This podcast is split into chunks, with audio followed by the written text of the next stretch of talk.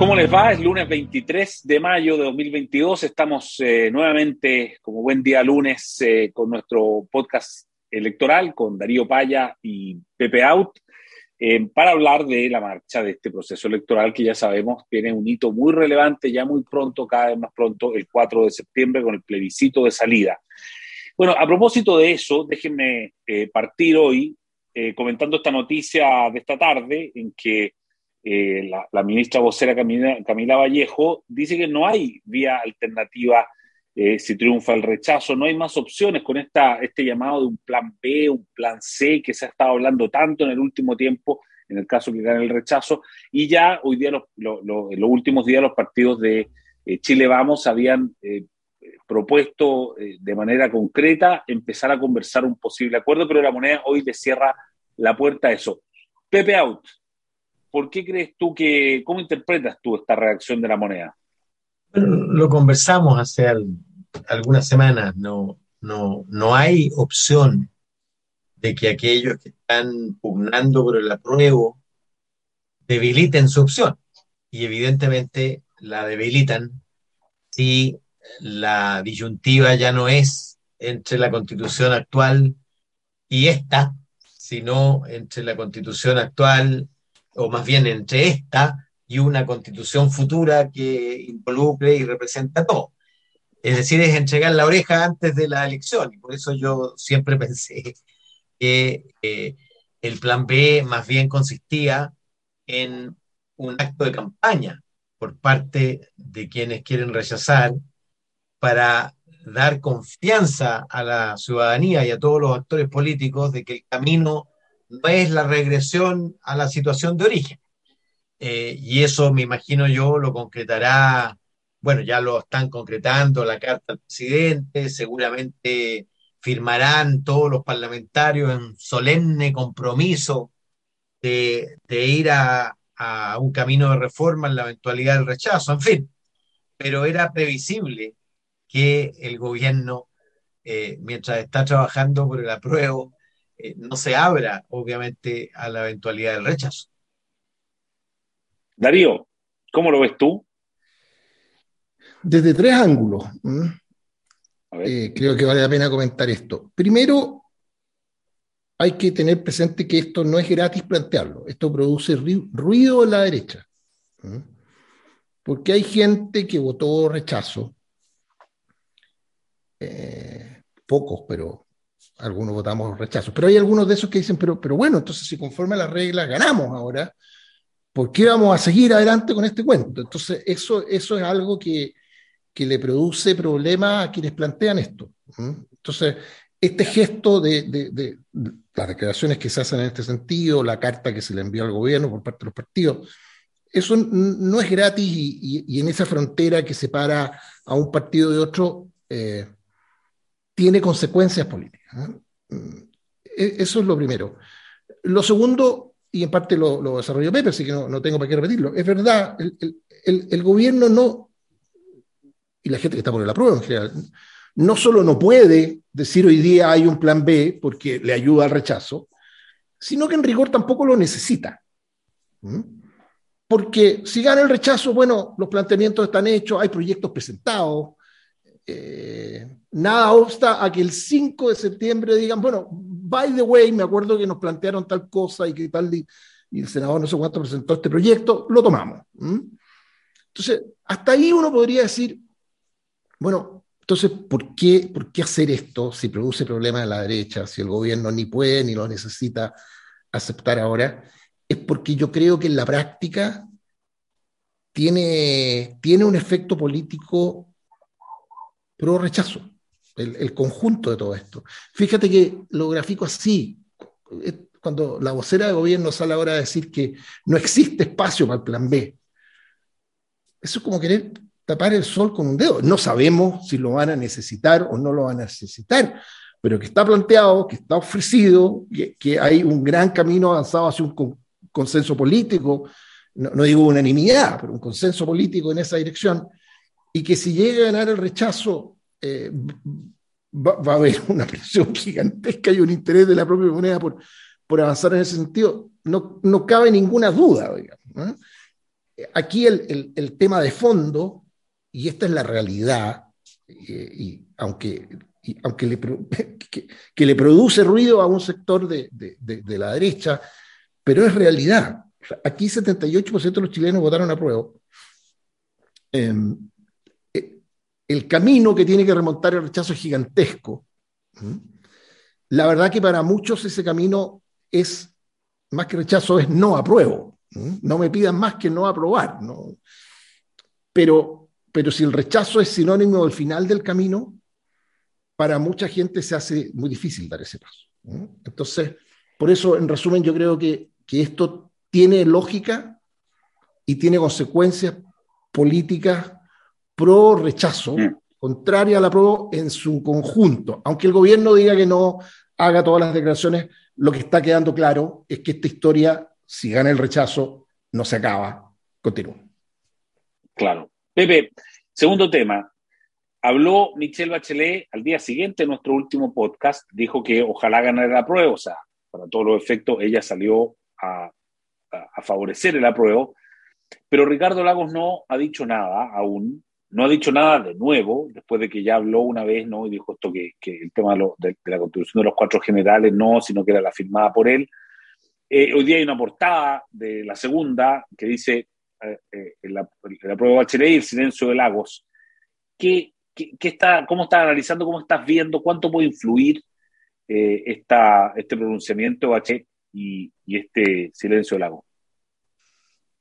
Mira, lo primero, un elemento de contexto. Yo creo que nunca, como ahora, había sido tan feble, tan débil la relación entre los líderes políticos y la base electoral.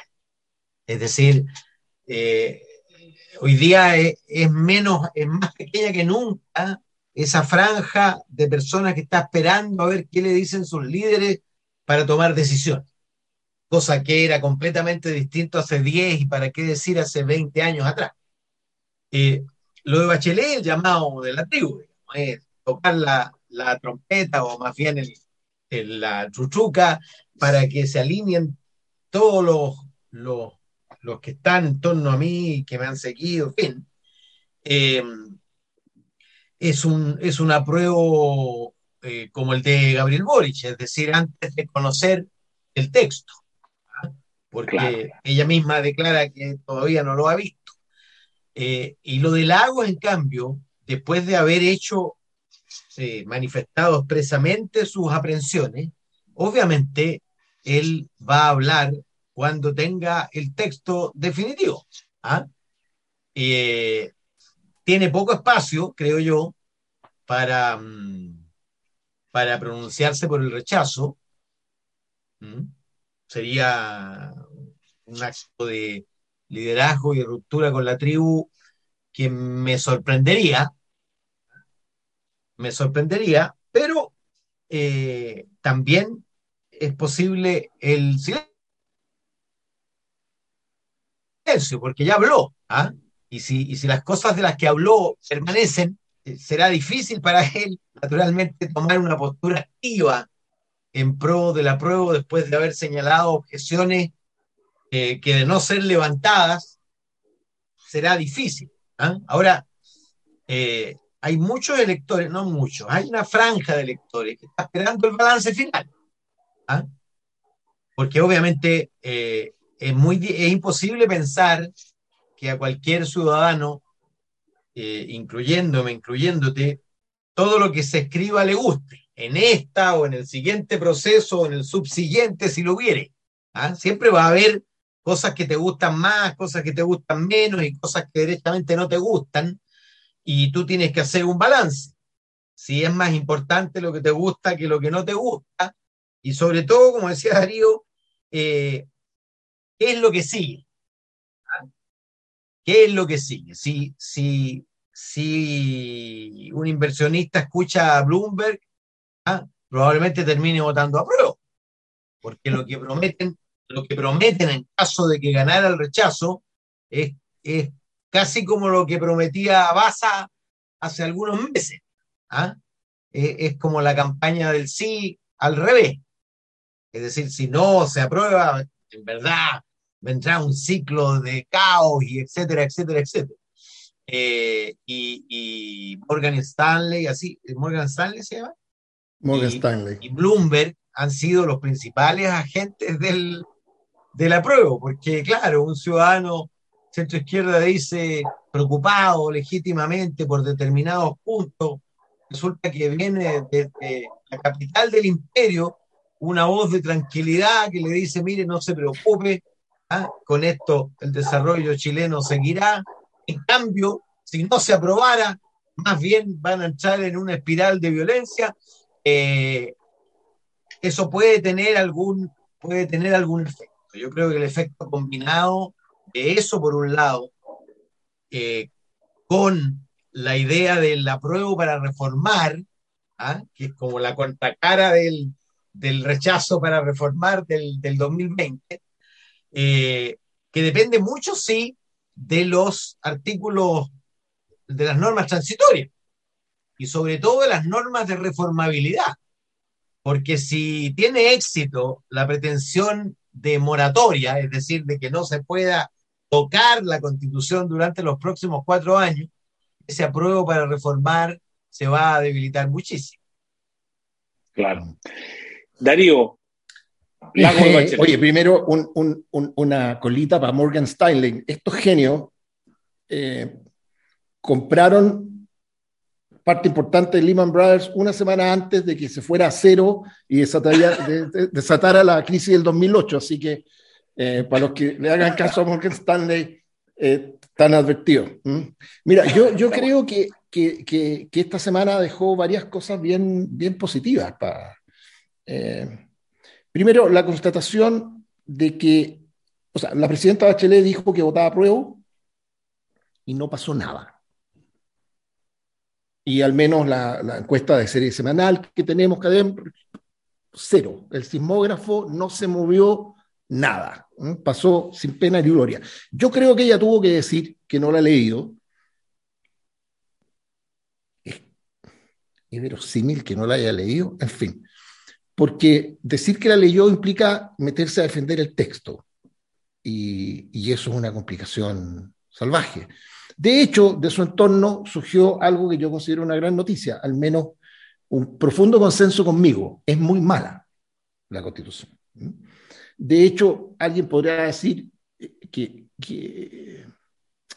quien fuera el director de comunicaciones de la presidenta Bachelet, que probablemente, no creo que espontáneamente salió a, hablar del tema, me refiero al señor Carvajal, tuvo que recurrir a esta figura bastante genial de aludir a Pablo Milané, decir que no es perfecta, pero se acerca a lo que yo simplemente soñé.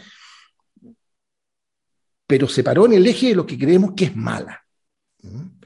Y lo que él agrega, y lo que la presidenta Bachelet y muchos otros agregan, es que ellos la van a arreglar. Y y yo creo, y lo digo modestia, de, con la modestia de los que votamos rechazo y salimos trasquilados, pero yo creo que es evidente que para un porcentaje enorme de chilenos que votaron a prueba y que hoy día están por el rechazo, y algunos que siguen el apruebo y los que están en la duda, la clase política no es garantía de resolver esto después. Eh, si la presidenta Bachelet es parte de los 30 años. Entonces, creer que, que respecto de este electorado, que para estos efectos, el que flota por definición es de, centro, el voto que a esta altura está en, duda y en juego, eh, desde luego que no, no, es anclado en las categorías políticas tradicionales de, de izquierda-derecha. Bueno, esa gente no está buscando en la clase política la solución, tal cual no querían que el Congreso se metiera, en fin, etcétera, etcétera. Entonces, yo creo que, se sumó una voz muy importante y muy relevante a la noción y al eje de que esto, lo que está planteado, es malo y vendrán todos los esfuerzos y en eso consistirá la campaña y el apruebo y el, y el, rechazo. Pero yo creo que al final lo decisivo para la gente, y no me meto, porque eso en otro podcast, digamos, ¿ah? en, en, en, el análisis sustantivo de, de, las normas, pero, pero una constitución que, priva a millones de chilenos, no solo a los que tienen hoy día eh, acceso al sistema ISAPRE, sino que a los millones extra que se atienden en el sector privado. Borrar de un plumazo la, esperanza de la opción de atenderse en un sistema privado. Llevar la tómbola eh, de la educación subvencionada a plano constitucional, tener esta tómbola constituyente, digamos, constitucional, eh, que en materia de educación le, pega este quiñazo a la educación particular subvencionada, lo que está planteado en materia de huelga, en fin, eh, no me quiero meter en la sustancia, pero yo creo que todas esas cosas suman argumentos que alimentan esta noción de que la constitución es mala. Yo al final lo resumo así. Entiendo que faltan artículos transitorios, pero básicamente hoy día tenemos la promesa de la institucionalidad de Nicaragua con el sistema sindical de Argentina. Eh, yo con eso me quedo, me formo opinión definitiva. Eh, no, no, necesito más normas malas para, estar por el, el texto. El texto final. Oye, una, una último tema.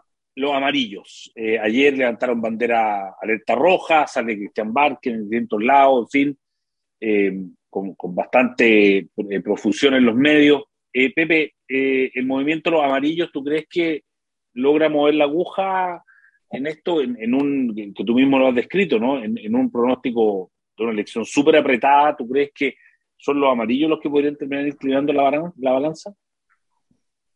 Puede ser, va a ser un actor determinante, eh, que además todavía no toma su decisión, ¿ah? aunque ha avanzado bastante en la dirección de rechazar normas que muy difícilmente van a ser modificadas en lo, que, en lo poco que queda. Eh, pero de todas maneras, hay, piensa tú que se registraron en este movimiento más de 45 mil personas, ¿ah? nuevamente, en un momento en que nadie se afilia a nada, ¿ah? más bien se desafilia. Eh, entonces generaron efectivamente un, un movimiento. Y ellos pueden constituirse en el pivote articulador de las disidencias del conjunto de los partidos de centro izquierda, que las habrá, porque es muy probable que, por ejemplo, la democracia cristiana se defina por el apruebo. ¿ah? Su presidente tiene un compromiso, además una voluntad incluso de ingresar al gobierno, y en ese contexto es como la prueba de la blancura, eh, optar por el apruebo si quiere ingresar al gobierno, eh, pero más de la mitad de su bancada parlamentaria más bien está orientada al rechazo. Y probablemente buena parte de las dirigencias, sin contar además el, el, el desgrane del choclo demócrata cristiano que tiene más gente hoy día conocida, o ser los demócratas cristianos, en los márgenes del partido y si no derechamente fuera, como por ejemplo, qué sé yo, la figura de Soledad Alvear. ¿Ah? Que unos dirán, bueno, mira, el retro, qué sé yo, pero yo te voy a decir, esto es cíclico.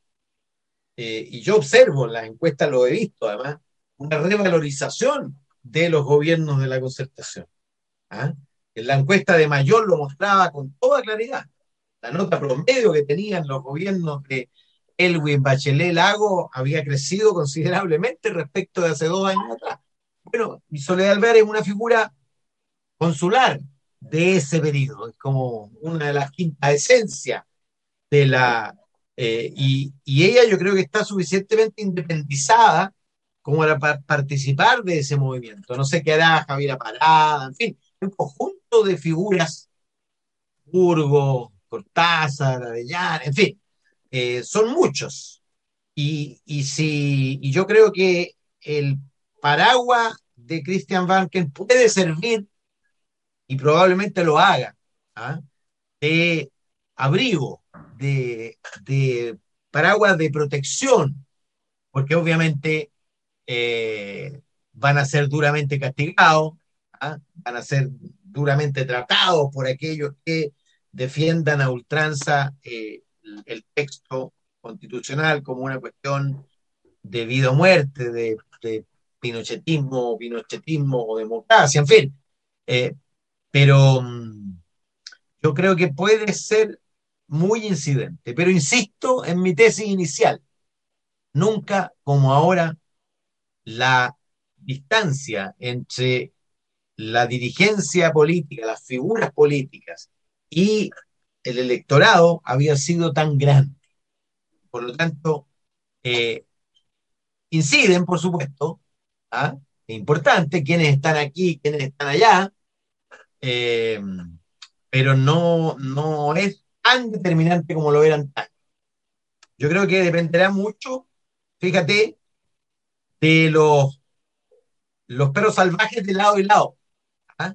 los fanáticos de lado y lado. Porque si, si los que dañaron a la convención con sus proposiciones ¿ah? eh, toman protagonismo, a tener eso, por supuesto, si, si, si Teller, si, en fin, las figuras más radicales de la convención eh, toman protagonismo y lo van a buscar, naturalmente, eh, puede incidir mucho en el resultado. Y al revés, si los adalides del rechazo a todo evento, ¿ah? los que golpean a Macaya cuando se mueve un poco para dar garantías de que hay un camino de salida, eh, toman protagonismo, también va a ser incidente porque, claro, van a generar el reflejo inverso. Yo no puedo votar con los republicanos, ¿ah? yo no puedo votar con los comunistas, y ahí habrá que ver qué es más fuerte. Está bien. Eh, Darío. Sí, mira, yo miro con, mucha atención y lo de amarillo, eh, y yo creo que en parte por algo que ellos, no sé si por diseño, han generado una suerte de tensión dramática, porque están eh, en lo que están sin, sin impaciencia ni, y sin atajo. El titular de una muy buena columna que le leía a José Antonio Veragallo en el libro, eh, que, que, si viene sobre otro tema, pero, pero, pero asunta una actitud que para mucha gente es muy importante. Eh, gente que votó a prueba sin ninguna duda hace dos años, que sin ninguna duda quiere una constitución distinta a la que nos rige hoy, y que sin prejuicios va a esperar hasta la última oportunidad de arreglar esto que está torcido, para ver si le encuentra la vuelta y, se llenan a probarlo. Yo creo que esa es una señal muy potente para un grupo de personas. Y Pepe tiene razón. Lo dijo, lo repitió recién. Eh, de otra manera, es lo que yo decía a propósito del pronunciamiento de la presidenta Bachelet. Em, probablemente los votos decisivos en esta, en esta vuelta, los que van a decidir, son votos que nos para, los cuales lo que venga desde el mundo de la política es un dato importante, pero no es una voz de autoridad. Y no sería raro que aquí pase un poco lo que le pasó a la clase política europea con Brexit y a la clase política colombiana a propósito de su referéndum de hace algunos años, en que todo el debate se hace con ciertas categorías y con ciertos argumentos y, y sucede que un pedazo del país iba por otro lado, con opinión propia. Y bueno, en fin, creo que en función de ese sector del electorado, para una parte de ese sector del electorado, lo que, lo que está haciendo Amarillo a mí me, me llama la atención por esa paciencia y ritmo que a mí me impacienta. me, me, encantaría saber qué van a hacer, digamos, pero, pero, pero en fin, creo que, que, que es un ejercicio interesante y valioso. Oye, un, un respecto al punto, porque eh, yo doy relativamente por hecho que el grupo dirigente de Demócrata Cristiano va a llevar a la decisión de aprobar. Eh, sin embargo, eh, no, no va a ser un hecho banal, va a tener consecuencias, porque su electorado, si uno, si uno atiende a las cifras, te aseguro que la gente que todavía se identifica con ese centro político reformista que pudo haber representado la democracia cristiana, eh, está mayoritariamente más por rechazar que por aprobar. Y, y hay momentos cúlmines en tu trayectoria política que tienen que ver con cuando tú te disocias de tu electorado.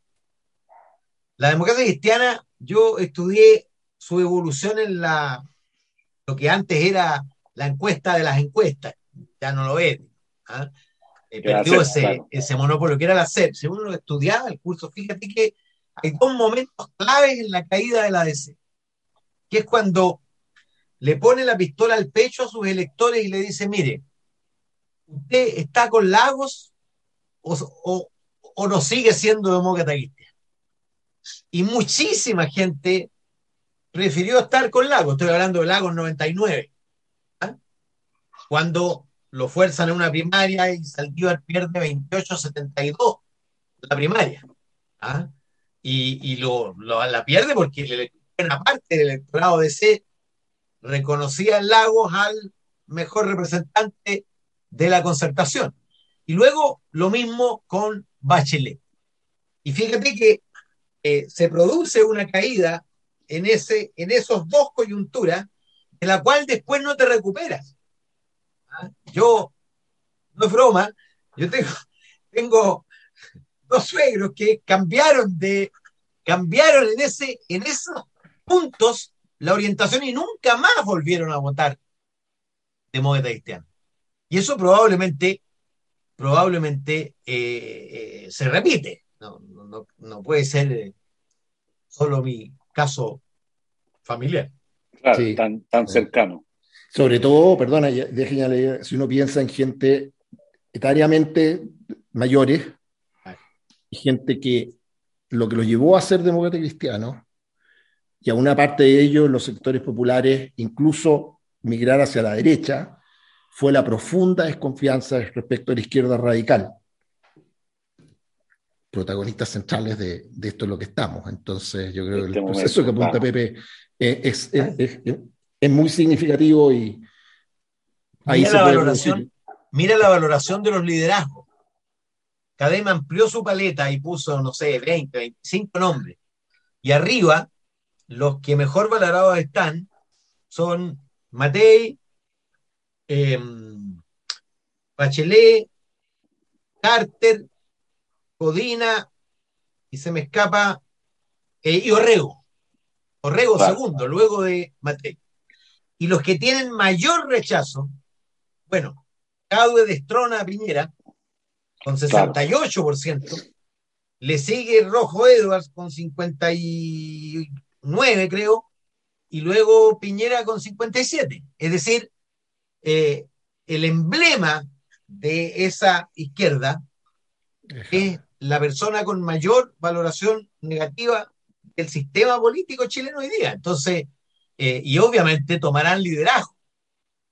A eso me refiero yo con la, el protagonismo, de quiénes son los protagonistas de uno y otro bando en la campaña. Oye, muy entretenido. Podríamos nosotros, ustedes saben, quedarnos toda la noche conversando estos temas, pero tenemos que darle un cierto corte a esto para que esto sea también consumible por nuestra audiencia que nos sigue todos los lunes. Así es que Pepe y Darío, muchas gracias de nuevo. Que tengan una estupenda semana y nos vemos el próximo. chao, chao. Buenas noches. Haz que estos contenidos lleguen más lejos haciéndote miembro de la red Libero.